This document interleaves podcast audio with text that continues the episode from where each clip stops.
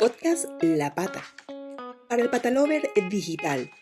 Una producción de La Pata Marketing que llega a ustedes gracias a marcas igualmente patalovers como Pet Peterson, collares y accesorios para perros Dog Model. Bienvenidos patalovers al episodio 10 del podcast La Pata, un podcast para patalovers digitales. Hoy con un tema muy bonito que son las terapias asistidas con animales y qué mejor que hablar eh, pues de este tema con nuestros expertos, con Gonzalo Trigo y Fran Murillo del Educador, Escuela de Adiestramiento Canino en Granada, en León, también en línea. Pueden visitarlos en eleducador.com. Hola muchachos. Muy buenas, ¿cómo estás? Buenos días, encantado de estar por aquí otra vez. Igual, igual. Espero que estén muy bien y con esas pilas recargadas. bueno, Patalovers, las terapias asistidas con animales eh, son, como habrán escuchado, habrán leído, quizás algunos habrán participado, son la utilización de un perro como recurso terapéutico para mejorar esas funciones físicas, cognitivas, emocionales y relacionales de las personas. Estas terapias pueden utilizarse con cualquier individuo o colectivo que represente necesidades especiales. Hablamos eh, de personas en riesgo de exclusión social, por ejemplo, eh, de personas con trastornos alimentarios, de enfermos terminales, de trastornos de salud mental, eh, incluso internos y jóvenes de, centros penitenciarios, también de diversidad funcional y de mujeres que han sido víctimas de violencia de género, entre muchos otros. hay muchísimos temas que se pueden tratar deben estar dirigidas sin duda siempre por profesionales de la educación de y de la salud y precisamente pues como nuestros compañeros, como Fran, que eh, ha llevado a cabo numerosos proyectos justamente de intervenciones asistidas con animales, con diferentes colectivos de personas con necesidades variadas, también con Gonzalo, que es entrenador y formador de perros de asistencia y terapia asistida. Entonces, vamos a profundizar en este tema con ustedes, muchachos, y vamos a empezar por, eh, yo creo que por la parte más importante, ¿no? ¿Por qué los perros son animales ideales para estas terapias asistidas? Bueno, pues vamos al lío. Eh, me encantan siempre las preguntas porque siempre van muy bien dirigidas y desde luego yo creo que no puede haber ningún animal que pueda estar a la altura del perro para este trabajo. ¿Por qué? Básicamente porque llevamos más de 30.000 años juntos y ellos nos conocen, nos conocen mejor que nosotros a ellos de largo. Ellos se dedican todo el día a estudiarnos. Y aparte de eso, los perros nos juzgan, los perros nos hacen evaluaciones sobre nuestra estética, sobre nuestra forma de andar, de caminar, sobre nuestro rol social, sobre nuestro pasado. Simplemente disfrutan de nuestra compañía eh, siempre que le tratemos bien. Por lo tanto, eh, esa, ese animal que no te juzga, ese animal que te acompaña, ese animal que siempre tiene esa necesidad de afecto y esa, esa necesidad de interaccionar con nosotros y que además lleva 30.000 años junto a nosotros, es el animal que a nivel social está más cerca del humano. Por lo tanto, la proyección que, tiene eh, la utilización del perro como un agente catalizador de las emociones, como un agente socializador, como un agente eh, dinamizador de ciertos procesos, pues al final no creo que haya ningún animal que esté a la altura. esto es tan fácil y tan sencillo como mm, entras a un lugar donde hay un montón de gente y entra gente por la puerta y entra gente por la puerta y nadie mira a la gente. Pero si entras con un perro, todo el mundo va a decir, ¡ay! Y ese ay dice mucho, ¿no? Como lo que hablábamos antes de ese ay que has hecho tú antes de empezar, ¿no? Dice mucho. ¿no? Ese ay, pueden pasar millones de personas, pero si tú entras con un perro en un edificio, todo cambia. Y si solo eso, si solo un agente, solo por el hecho de entrar, ha logrado generar una respuesta en todo, ya tenemos una herramienta motivadora, ya tenemos una estrategia para canalizar la atención de todos, ya tenemos algo que a todo el mundo le ha llamado la atención. Y si yo tenemos algo que a todo el mundo le llama la atención, que todo el mundo quiere, que todo el mundo quiere interaccionar o que todo el mundo le llama la atención, por lo tanto tengo algo muy, muy valioso para poder trabajar. Claro. Sí, también lo que has mencionado en otros episodios de, de las similitudes, ¿no? entre, entre el humano y el perro. Ese también creo que ahí viene mucho la identificación. Eh, ahora yo supongo que será contigo, Fran, eh, hablar un poquito del origen, ¿no? Cuando la humanidad descubrió que los perros podían ayudar a personas con necesidades específicas. Venga, pues vamos a por ello. Simplemente quiero recordar una frase que, comentando lo que decía Gonzalo antes, esa frase que seguramente todos los que tenemos perro en algún momento nos han dicho, que es, mira, me acabo de cruzar contigo y como no tenías el perro, ni siquiera me he dado cuenta de que eras tú. Vale, eso a mí me ha pasado muchísimas veces. Y como no te he visto con los perros, no me he dado cuenta ni siquiera que eras tú, que es lo que dice un poco Gonzalo, ¿no? la presencia del perro en según qué entornos y según qué ambientes eh, terapéuticos, pues es, muy saliente.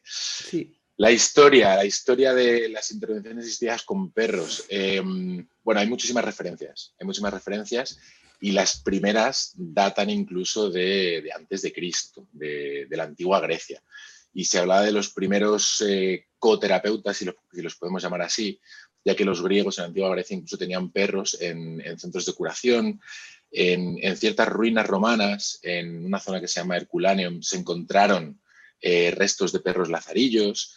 Eh, luego más adelante, si, avanzamos un poquito más en la historia, en el siglo IX concretamente, en Gel, en Bélgica, había una cosa que se llamaba terapia natural, que eh, se, destacaba porque se cuidaba a los pacientes con diferentes eh, discapacidades, diferentes tipos de discapacidades, mediante el cuidado de los animales. ¿no?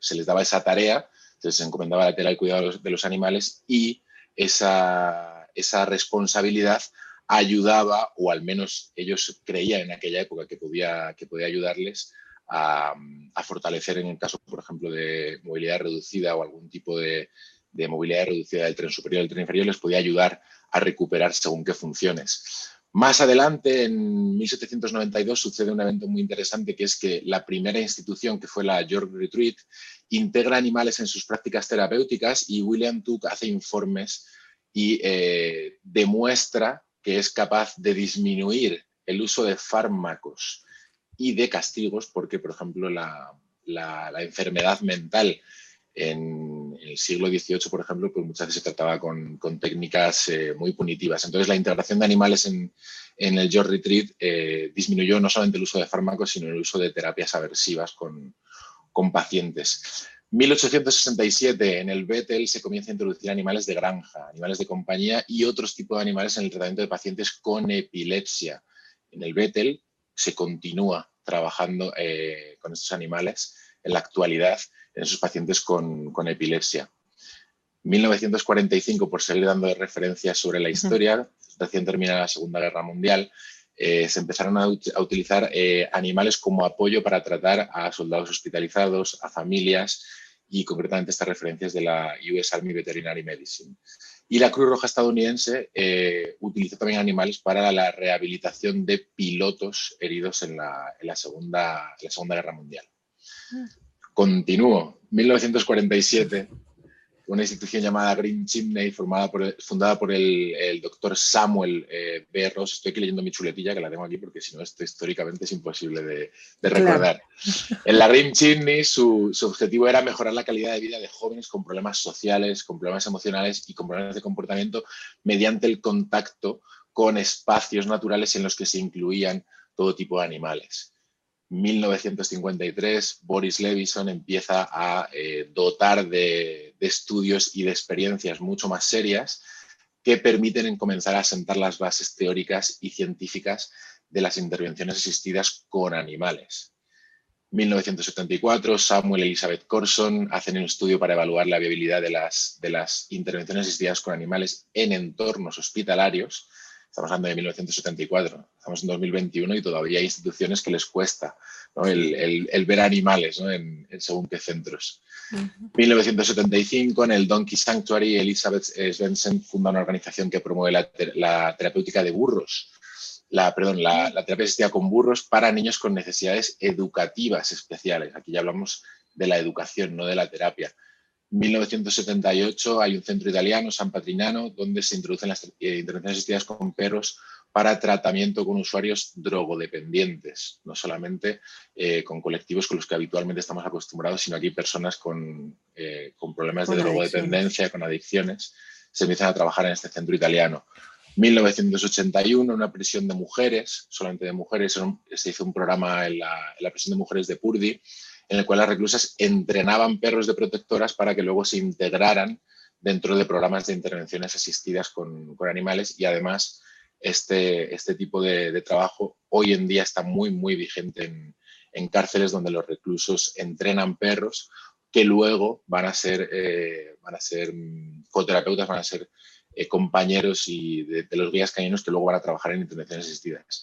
Hay un millón de referencias más, podríamos estar aquí eh, todo el podcast hablando de la historia, ¿vale? Pero hasta recientemente, digamos hasta los últimos 15, eh, 20 años, yo quiero hacer una referencia muy específica a una de las personas que creo que es más importante y es más relevante a nivel internacional en las intervenciones asistidas con perros, que es el doctor Aubrey Howard Fine. ¿vale? Probablemente el, padre de la intervención asistidas con perros moderna, el auténtico doctor Dulit, el americano, ¿vale? que hace, trabaja con todo tipo de animales, es psicólogo, es uno de los mm, grandísimos profesionales de este área, tiene un montón de estudios, un montón de bibliografía y un montón de referencia que sustenta todo este trabajo. Bueno, al final es muy importante que la gente se, dé cuenta que las intervenciones asistidas con perros y concretamente la terapia asistida con perros no es llevar un perro a un centro y que todo el mundo se ponga muy contento, que también sucede, sino que hay muchísimo trabajo detrás de todo este tipo de, de procesos. No me lío más con la historia porque si no nos quedamos sin, sin tema. No, pero, pero súper interesante, sobre todo porque ves la evolución, ¿no? Ves cómo desde, desde un primer momento está presente el, animal eh, para ayudar al, humano, sin embargo, a medida que avanza la ciencia, que avanza la medicina, que, que los científicos pues van investigando un poco más, van sentando las bases, que ya no es que hay un vestigio de que algún animal se utilizó en alguna terapia, sino entonces ya van sentando las bases a futuro para que se entienda por qué eh, funciona como funciona en el cerebro de las personas, pues la terapia con el animal. Y esa parte creo que no es en vano también aportar un poquito de esa, esa parte de la historia. En el episodio anterior, justamente, nosotros hablábamos con un psicólogo, un compañero psicoterapeuta, hablábamos justo de ese, que tiene mucha relación con lo que mencionó Gonzalo al principio, con lo que también tocaste tú, ese punto eh, de, las emociones que despiertan los animales, eh, sobre todo aquí hablando de los perros, evidentemente, en los seres humanos, ¿no? De, de ese bien que te pueden hacer, pero también hay ocasiones en las que te presentan quizás emociones que son negativas porque es normal. Eh, cuando vemos maltrato animal, sentimos rabia, sentimos frustración. Esas son negativas, pero normalmente pues es positivo. Aquí... Bueno, también, perdona que te interrumpa, también encontramos en las sesiones muchas veces personas a las que le dan miedo los perros. Eh, también, también eso lo hablamos, sí. Y, es increíble también ver cómo ese primer, ese primer impacto que al final también genera pues la atención del individuo, no por una motivación, sino por realmente por un problema que se está generando así de primera, por su emoción que le surge ahí de, inseguridad, de alerta, y por siempre, siempre, siempre, siempre, siempre, como todo eso acaba cambiando hacia el polo opuesto. Y esta persona que al principio tenía miedo, si se hace bien, se respeta su ritmo y se le da seguridad y se le genera control de las circunstancias, al final lo que acabamos generando también es un, bueno, que, ha cambiado el valor que tenían los perros, ¿no? Pero sí que pasa eso mucho. Sí, sí, 100%. Y en esta parte existen razas de perros ideales para terapias eh, y, digamos, sé que hay muchas terapias, entonces ya ahí me dirán si eh, hay razas para estas terapias o para este tipo de, de problemas. Bueno, eh, razas, eso siempre ¿no? Es, es, como algo típico. Nosotros en los cursos de educadores y de entrenadores de perros de terapia, que tenemos un curso especializado solo en eso, siempre la gente nos pregunta, ay, es que yo no tengo un golden o yo no tengo un labrador, ¿puedo hacer terapia con mi perro que ha sido adoptado o con mi perro que es un pitbull o con mi perro que es X? mestizos y es quien ha dicho que tienen que ser golden y labradores, ¿no? Es como la imagen de ese tipo de razas retriever está muy asociada a este tipo de trabajo. Primero en España porque el, la 11, que es el perro de asistencia, no de terapia, eh, para personas con, con, discapacidad visual, es el perro más extendido, es como el, el, perro de asistencia más extendido y la imagen más visualizada y que todo el mundo tiene más interiorizada. Y, y ellos trabajan con labradores fundamentalmente. Entonces, eso quiera o no, es lo que nos llega.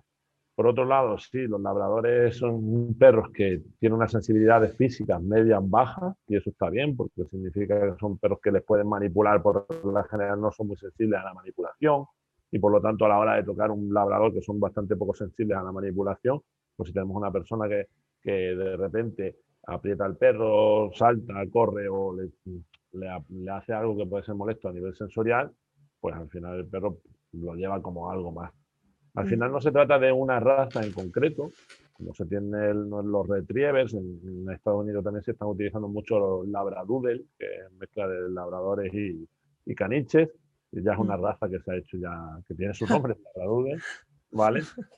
Sino que realmente lo que tenemos es que decir, vale, ¿qué trabajo nosotros vamos a hacer? Eh, pues vamos a trabajar con personas con diversidad funcional. Y dentro de diversidad funcional hay un espectro grandísimo personas con TEA, personas con eh, movilidad reducida, lo que sea, ¿vale? Y dentro de, para este colectivo, que también es un espectro, seguro, eh, porque cada individuo es único, eh, ¿qué, cuáles son sus motivaciones? ¿Cuáles son sus principales también problemáticas? ¿Qué es lo que nos podemos encontrar? Pues para esto nos vamos a necesitar un perro con unas sensibilidades a nivel físico, a nivel visual, a nivel auditivo, más altas o más bajas.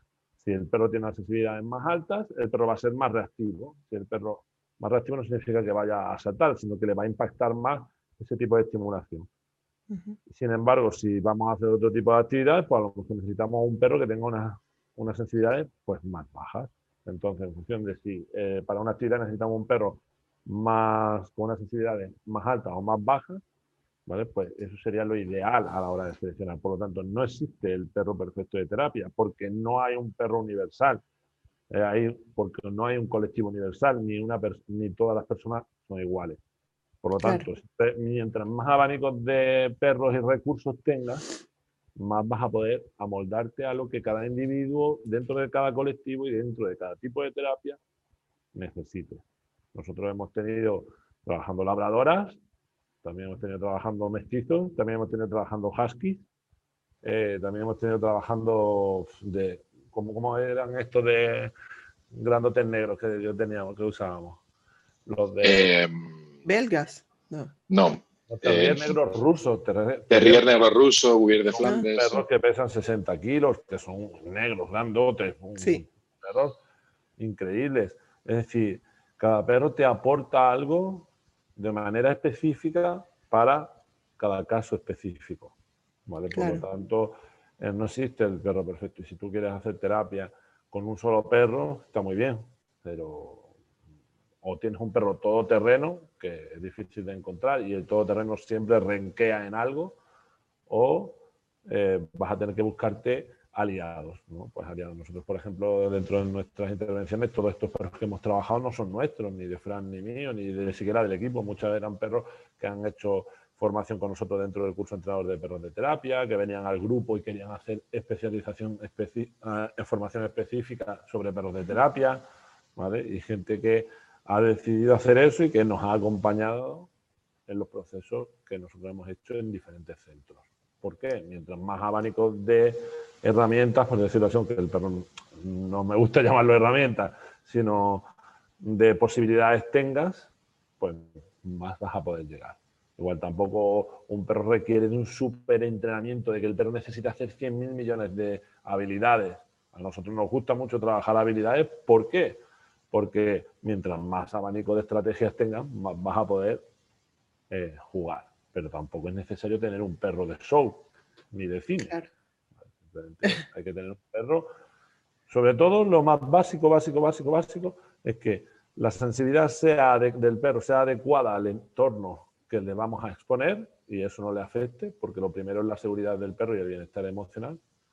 Y lo segundo es que tenga un abanico, unas habilidades propedéuticas, unas habilidades básicas que sean completas para poder sacar el máximo de estrategias posibles en esos contextos.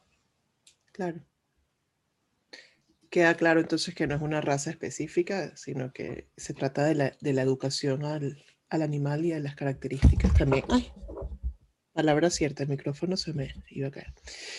Eh, ok, ¿qué tipos de terapias asistidas existen? Yo sé que son muchas, podemos hablar de algunas, las más importantes quizás.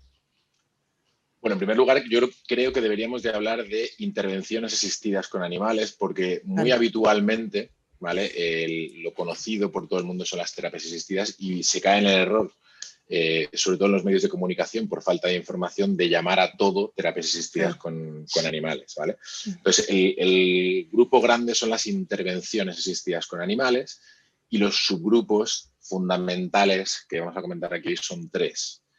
Actividades asistidas con animales, educación asistida con animales y terapia asistida con animales, que es la gran conocida y, en, muchas, ocasiones la gran falacia porque al final eh, en muchos eventos o muchos proyectos que se llaman terapia asistida no se está produciendo tal.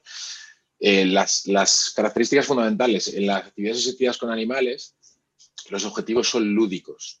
Es decir, los objetivos que se plantean dentro del proyecto tienen mucho que ver con lo lúdico. No significa que no se estén cubriendo objetivos terapéuticos, no significa que no se esté dando la mejora eh, terapéutica en algún tipo de aspecto, en alguna gran área, pero sí que es muy importante que los proyectos que sepamos que los proyectos de actividades asistidas con animales no se está haciendo una medición de esos objetivos terapéuticos, no se está haciendo un feedback constante de esos objetivos, no se está hablando, por ejemplo, eh, cuando hablamos eh, con fisioterapeutas en, proyectos de terapia asistida y nos hablan del rango articular del hombro del usuario para que mueva el rango articular y, aumente ese rango articular, en los proyectos de actividades asistidas con animales no se mide ese tipo de rango articular, esa mejora, ni se cambia ni se modifica la dinámica, sino que al final buscamos ese objetivo directamente lúdico. ¿Vale? Entonces, son la gran mayoría en realidad de proyectos de, lo que vemos en la televisión o lo que vemos en, los medios de comunicación, en realidad son actividades asistidas con animales, ¿vale? Porque no hay un profesional de la salud, ¿vale? Puede haber guías de perros, puede haber monitores de tiempo libre, puede haber todo tipo de, personas que estén eh, apoyando, asistiendo a esa actividad en la que hay un perro, hay un ave, hay un animal, hay un animal de granja X animal, pero el objetivo simplemente es 100% eh, Que no significa que sea algo malo, es también maravilloso, ¿no? Hacer actividades asistidas con animales. El segundo grupo, ¿vale? Es el, grupo de la educación asistida con animales. ¿Qué tiene que haber fundamentalmente para que podamos hablar de educación asistida con animales? Un profesional del ámbito educativo que haya detectado en un grupo unas necesidades educativas concretas, en un colectivo, que las haya plasmado en un informe, en un proyecto y que haya habido un feedback con los profesionales de la terapia asistida, con los técnicos en terapia asistida, eh, perdón, en este caso los técnicos en, terapia asistida, y que digamos, ok, tenemos estos objetivos, estas necesidades educativas, vamos a plantear estos objetivos educativos y lo vamos a hacer de esta manera con, con los animales o con los perros, ¿no? Y aquí sí que tiene que haber un feedback constante y una medición de si esos objetivos educativos se están cumpliendo o no se están cumpliendo. Por ejemplo, el programa READ en, Reino Unido, ¿vale? que es un, programa de apoyo a la lectoescritura para niños, en los que se demostró que los niños eran, eh, mejoraban mucho más rápido su, su capacidad de lectoescritura y su capacidad de lectura leyéndole al perro lo que le costaba leer en alto muchas veces a algunos niños que tienen algún tipo de problemática, algún tipo de, eh, de problemática en la, fonética, en la fonación, era mucho más sencillo para ellos, mucho más motivador, mucho más facilitador leerle al perro que leerle a una persona que le está, digamos, mm, diciendo, venga, hay que hacer esto y tiene esa presión. ¿no? Entonces, el programa RID funciona muy, muy bien en, en Reino Unido. Mm. Y por último, el último gran grupo, ¿vale? que es la terapia asistida con perros, que insisto, en muchos casos es la gran falacia porque eh, para que exista terapia asistida con perros y un proyecto de terapia asistida con perros o con animales, lo primero que tiene que haber en, el proyecto es un profesional de la salud, ya sea un psicólogo, sea un fisioterapeuta, sea un médico, sea un enfermero, un terapeuta ocupacional o cualquier tipo de profesional de la salud, que tiene que detectar unas necesidades en el usuario se tiene que plantear unos objetivos terapéuticos el profesional de la salud con ese usuario y tenemos que hacer una conjunción de cómo nosotros con nuestro trabajo, con los perros, con nuestra asistencia al centro, con la asistencia del usuario al centro en el que están los perros, eh, se consigue mejoras en el ámbito de la salud. Y en el ámbito de la salud, luego hablaremos un poquito de beneficios seguramente más adelante, pero aquí sí que tiene que haber eh, unas mediciones muy claras, ya sean en el aspecto físico, en el área emocional, en el área cognitivo-conductual, etc. Aquí tiene que haber una medición muy clara, tiene que haber un feedback constante entre el equipo multidisciplinar y los objetivos terapéuticos se miden y hay elementos que nos permiten medir la mejora. O sea, para que exista terapia, tiene que haber una mejora terapéutica. Cuando te dan un, fármaco, tu médico te dice tienes que hacer esto, eh, se presupone que va a haber una mejora terapéutica por esa eh, acción de tomar un fármaco o de hacer X tipo de rehabilitación. En el caso de la terapia asistida, tiene que existir esa mejora y si no existe o no se está detectando la necesidad o no se está hablando con el profesional de la salud durante las sesiones durante todo el proyecto, antes y después, no podríamos decir que existe un proyecto de terapia asistida con, animales. Y estos, digamos, son los tres grandes grupos y que son muy importantes el, definirlos, ¿no? porque el gran grupo son las intervenciones y luego tenemos estos tres de educación, actividades y terapia, que habitualmente siempre vemos la terapia en todos sitios y no siempre, no siempre es así, porque además los proyectos de terapia son proyectos que requieren de muchísimos profesionales, de muchísimo trabajo y en muchos casos de una financiación mucho más amplia eh, por parte de los centros eh, para poder llevar a cabo ese tipo de proyectos y darles una periodicidad óptima. Claro. Sí, son casos clínicos y, bueno, ahí te adelantaste a la pregunta porque la siguiente pregunta era justo eso, ¿no? Porque es importante aclararlo en los tres grupos. Em, igual, si pudiera alguno de los dos eh, dar algunos ejemplos, em, de, pueden ser de los tres grupos, puede ser exclusivamente de, terapias o o puede ser de toda la parte lúdica que mencionaste. Lo que importa es como dar unos ejemplos de quizás personas que tienen déficit de atención o quizás personas que son ciegas, que quizás personas que tienen cáncer, em, quizás, no sé, con el tema niños, eh, tantas cosas, ¿no? Pero dar unos ejemplos. Bueno, eh, como bien ha dicho Fran, eh, dentro de esos tres grupos de actividades, terapias y educación asistida con animales, después a la hora de evaluar los beneficios para que sea terapia, como bien ha dicho Fran, tiene que haber un proceso en lo que se proyecta lo que vamos a hacer en base a unos objetivos para tratar de generar unos resultados. Y, esos resultados suelen darse en las cuatro fundamentales áreas del desarrollo, que son el área física, el área emocional, el área social y el área más puramente conductual de aprendizaje que, quieras hacer. Eh, normalmente muchas veces la gente piensa en esos resultados físicos.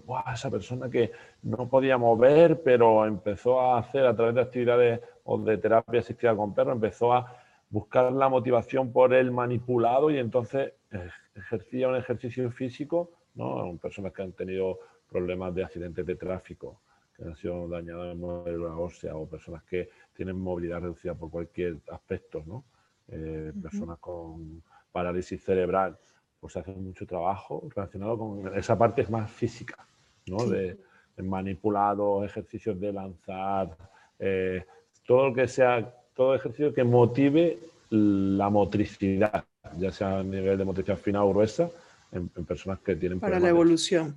Claro. hay un montón de juegos, tanto se puedes hacer tantas terapias como tu imaginación tenga, ¿vale? Eh, mientras más recursos tengas, pues mejor, ¿no? Entonces ya te digo, desde juegos de pelota, juegos de manipulados, cepillados, que son los típicos que se ven de siempre, a el hecho de querer pasear al perro, al hecho de querer cuidar al perro a través de simplemente, venga, tú vas a ser la encargada de ponerle agua al perro y aquí estás trabajando motricidad fina, ¿vale? Y aquí con la otra mano y estás trabajando el cuidado. Es decir, ahí hay un montón de proyecciones, ¿vale? Eh, nosotros las mayores dificultades que nos hemos encontrado a la hora de poder realmente evaluar el impacto de las terapias es si nosotros hacemos una terapia, una sesión una vez a la semana, como sabemos que el desarrollo ha sido solo por las terapias, ¿no? porque este tipo de personas tienen muchos otros terapeutas que trabajan diferentes tipos de, de, pues de terapias ¿no? para poder realmente trabajar eso. Nosotros sobre todo nos llega el feedback de cosas, ¿no? Siempre está ese día, ¿no? En el que, esta persona no ha hablado nunca y de repente ha hablado, ¿no? Porque tenemos una super motivación. Esta persona no, se levantaba de la silla o no ha estirado, o no, no se conectaba a nivel de atencional mm, desde hace meses. Y eso se ve y muchas veces nos ha pasado. No siempre pasa, pero pasa. Entonces lo que tenemos que tener en cuenta es que podemos trabajar objetivos de desarrollo a nivel físico, como te he dicho, a través de diferentes actividades para personas que requieren de trabajar esa parte. También a nivel emocional, sobre todo pues, nosotros con ancianos hemos trabajado mucho y hemos hecho muchísimos ejercicios ¿no? de revivir el pasado. ¿no? Y ellos cuando se ponen a hablar de su pasado, de sus perros, de, de sus hijos, de todas sus experiencias y cómo al final el perro acompaña en esos procesos. ¿no? y, y, solo el hecho de recordar a mis perros del pasado también tiene una parte de proyección emocional. O perros que se están utilizando en juzgados, ¿no? Para niños que han sido víctimas de abusos sexuales. ¿No? Es una parte de acompañamiento emocional increíble el perro ahí. Sí. ¿Vale?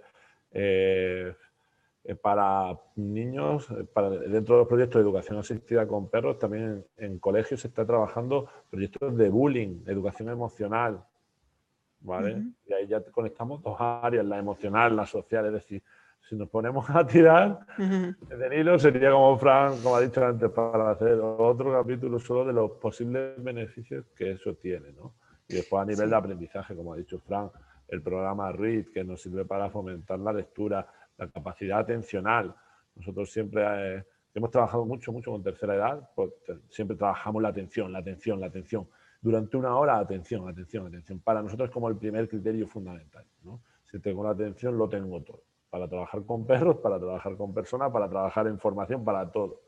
Entonces, la atención es como un, un súper objetivo que muchas veces cuesta, ¿no? En los ámbitos educativos, pues, los niños están súper desmotivados, mantener la atención de los niños durante todo el rato es ya un reto imposible prácticamente para la mayoría de los centros educativos porque el sistema educativo es lo que es.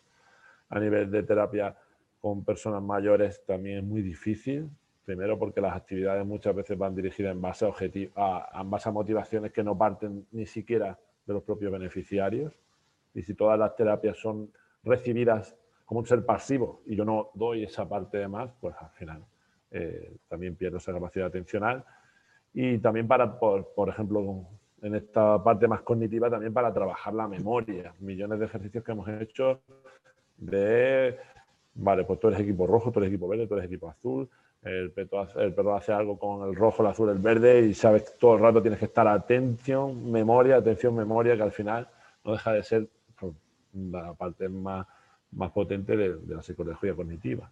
Entonces, eh, infinitas cosas, tantos beneficios como posibilidades de aprendizaje tenga un individuo o como necesidades de fortalecer una parte en el desarrollo de un individuo.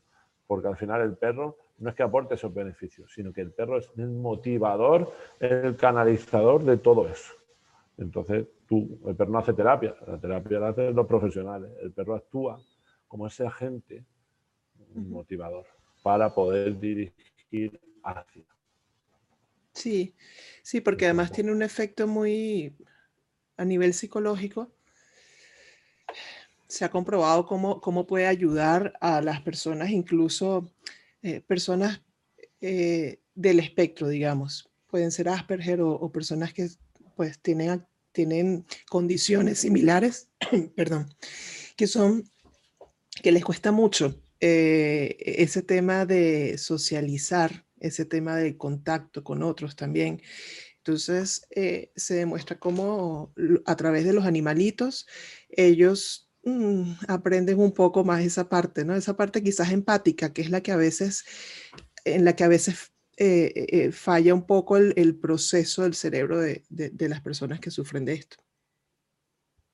No sé si, si por ahí han tenido esa experiencia. Igual ya súper buena la, intervención de, Gonzalo con todos los ejemplos y beneficios. Y sé, sé, que es muy largo. No sé si, si también quieres agregar algo más allí eh, tú, Fran. En esa parte y, bueno, ya para ir cerrando este tema tan, tan rico, ¿no? Pues mira, para, completar un poquito más todo esto y hablar un poquito de, beneficios, Vale, por ejemplo, en el caso de, lo, que hablabas de los trastornos del espectro, es, muy importante eh, no generalizar, ¿vale?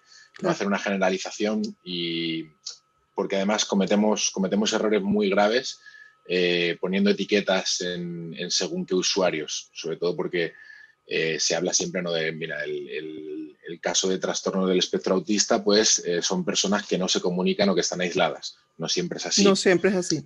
Ok, entonces corremos, el, corremos el riesgo muchas veces y los que trabajamos en esto, al, hacerlo, si no tenemos especial cuidado, también corremos el riesgo en, según cómo nombramos las cosas en, en generalizar o no ser eh, consecuentes con lo que en realidad está sucediendo.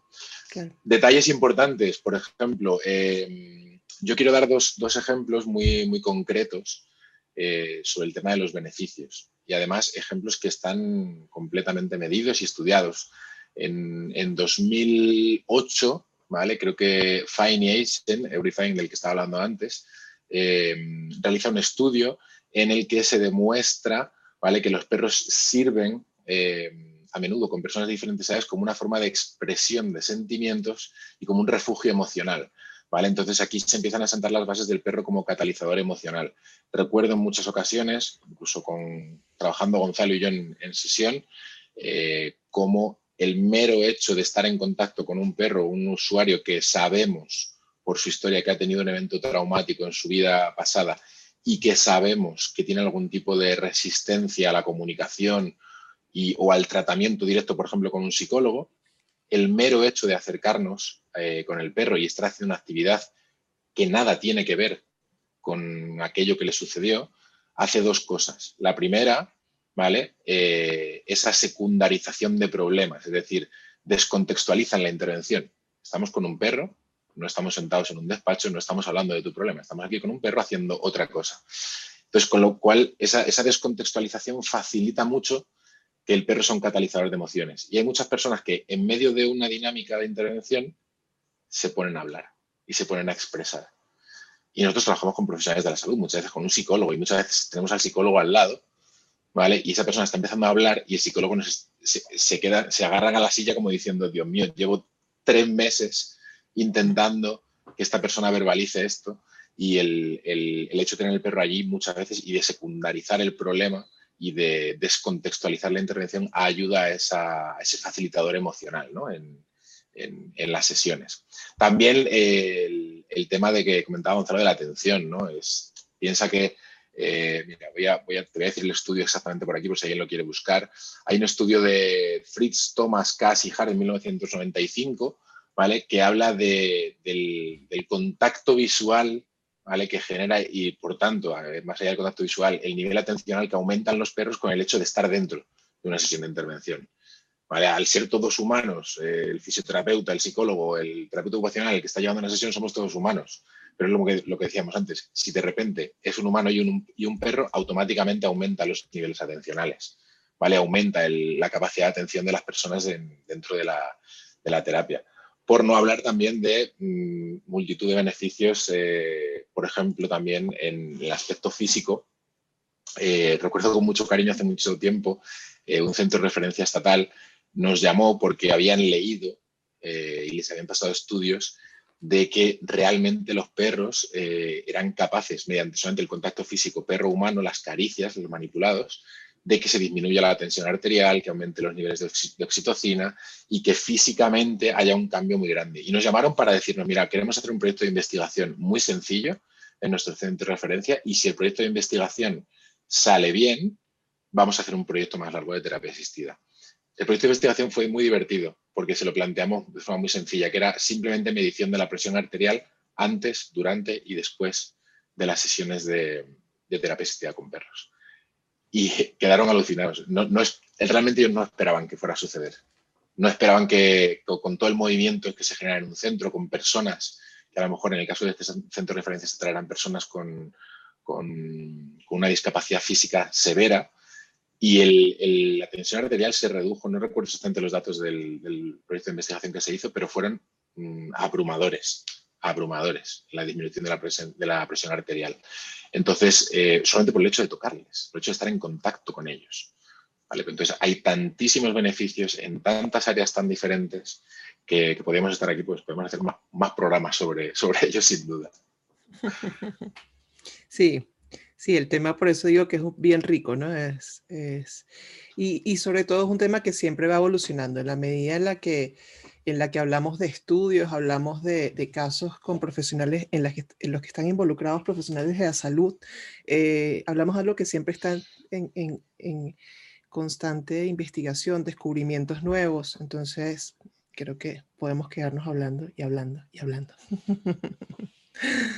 bueno, muchachos, no sé, ¿algo más que quieran agregar para ya despedirnos? Yo voy a seguir agregando cosas porque tengo mucho cariño a este, a este sector de las terapias y además ah, bueno.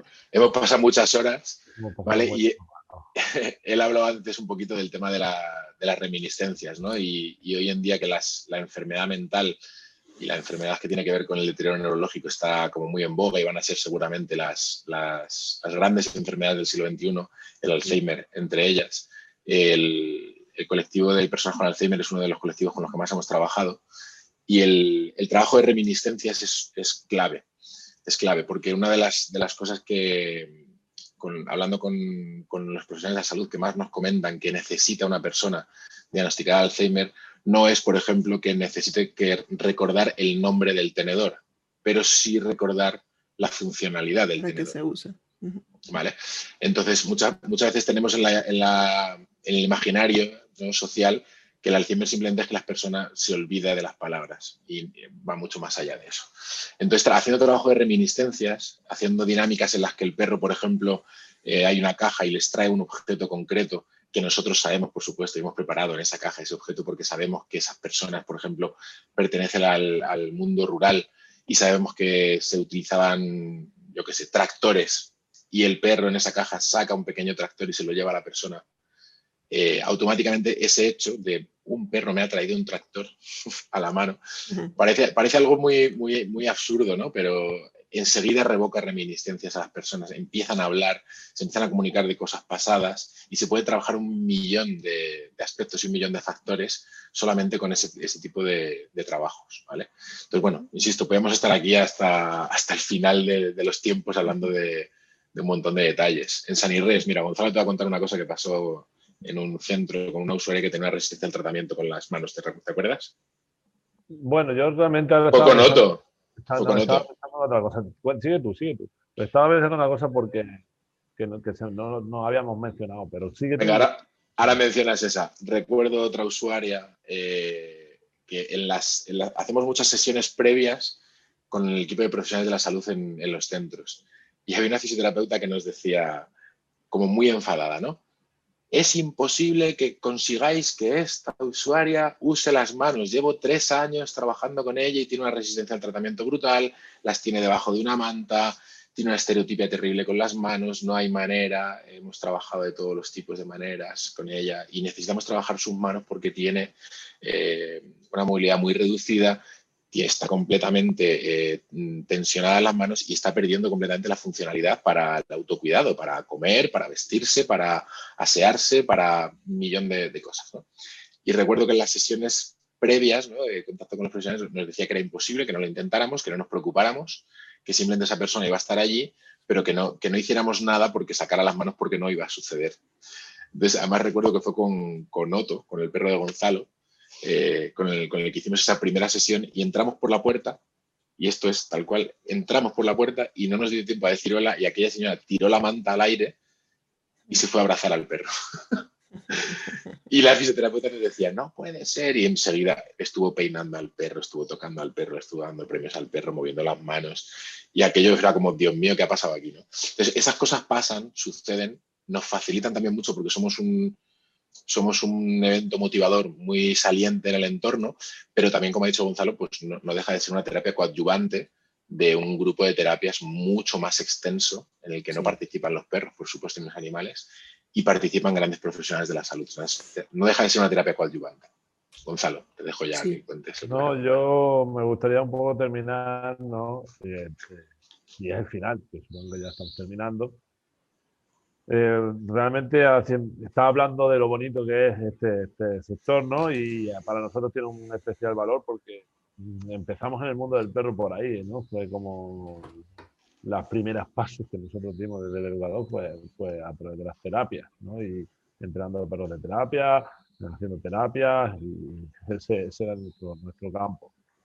Pero ahora estamos viviendo una situación bastante complicada. Con el COVID-19, eh, creo que ha sido uno de los sectores dentro del mundo del perro más afectados. Y toda la gente y todas las empresas y asociaciones y grupos que se han dedicado a las terapias asistidas con animales han visto cómo su actividad ha parado. ¿no? Nosotros, por suerte, tenemos muchos bloques de, trabajo, desde la formación, los problemas de comportamiento, el deporte, el cole, pero también las terapias. ¿no? Nosotros hemos visto cómo todo eso ha quedado mermado y parado por la situación sanitaria actual. ¿no? Pero hay muchas asociaciones, muchos grupos que han dedicado su vida entera al, trabajo de intervenciones asistidas con perros y que realmente eh, están pasando muy mal cuando son personas que han dado todo para, para los demás. ¿no? Y, y, realmente eh, estamos viviendo una situación bastante, bastante complicada y entonces pues simplemente quería desde aquí acordarme de todas las, las personas que son profesionales del sector de, de, las intervenciones asociadas con perros, porque sé que los que están 100% ahí lo están pasando mal y ojalá pronto se vuelva a, a naturalizar la situación, se pueda volver a vivir de manera normalizada y podamos volver a los centros para que estas personas, ya no, ya no son los profesionales que viven de ellos, sino que las personas que estaban recibiendo también este tipo de intervenciones, pues puedan volver a tener una actividad estimulante en su día a día. Ya no, no sé lo beneficiosa o no, pero por lo menos es estimulante, ¿no? porque ahora con el tema de todas las personas que viven en residencia, todas las personas que viven en centros que no podían recibir visitas, ya no solo de sus familiares, yo tengo gente con Alzheimer que apuntaba en su calendario cuando venía el perro, ¿vale? y el perro ha dejado de venir durante más de un año. Entonces, eh, pues bueno, pues que la pandemia y el COVID, pues ya ojalá se vaya yendo hacia un poco a un lado y la gente pueda volver a, disfrutar de este estímulo, de estas actividades y que los profesionales pues puedan seguir también dedicándose al 100% a, a, eso que hacían también. Y, y, así va a ser. De hecho, creo que este, lamenta, esta lamentable pausa que hubo en el mundo eh, no solamente nos, nos hizo aprender mucho, descubrir muchas cosas también, sino mm,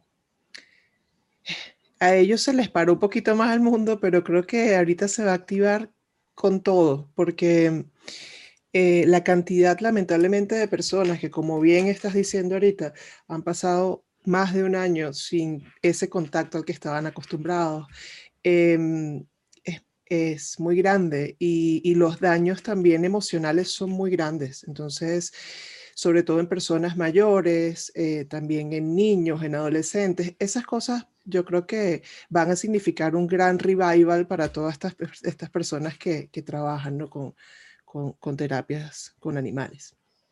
Bueno, ojalá. Sí.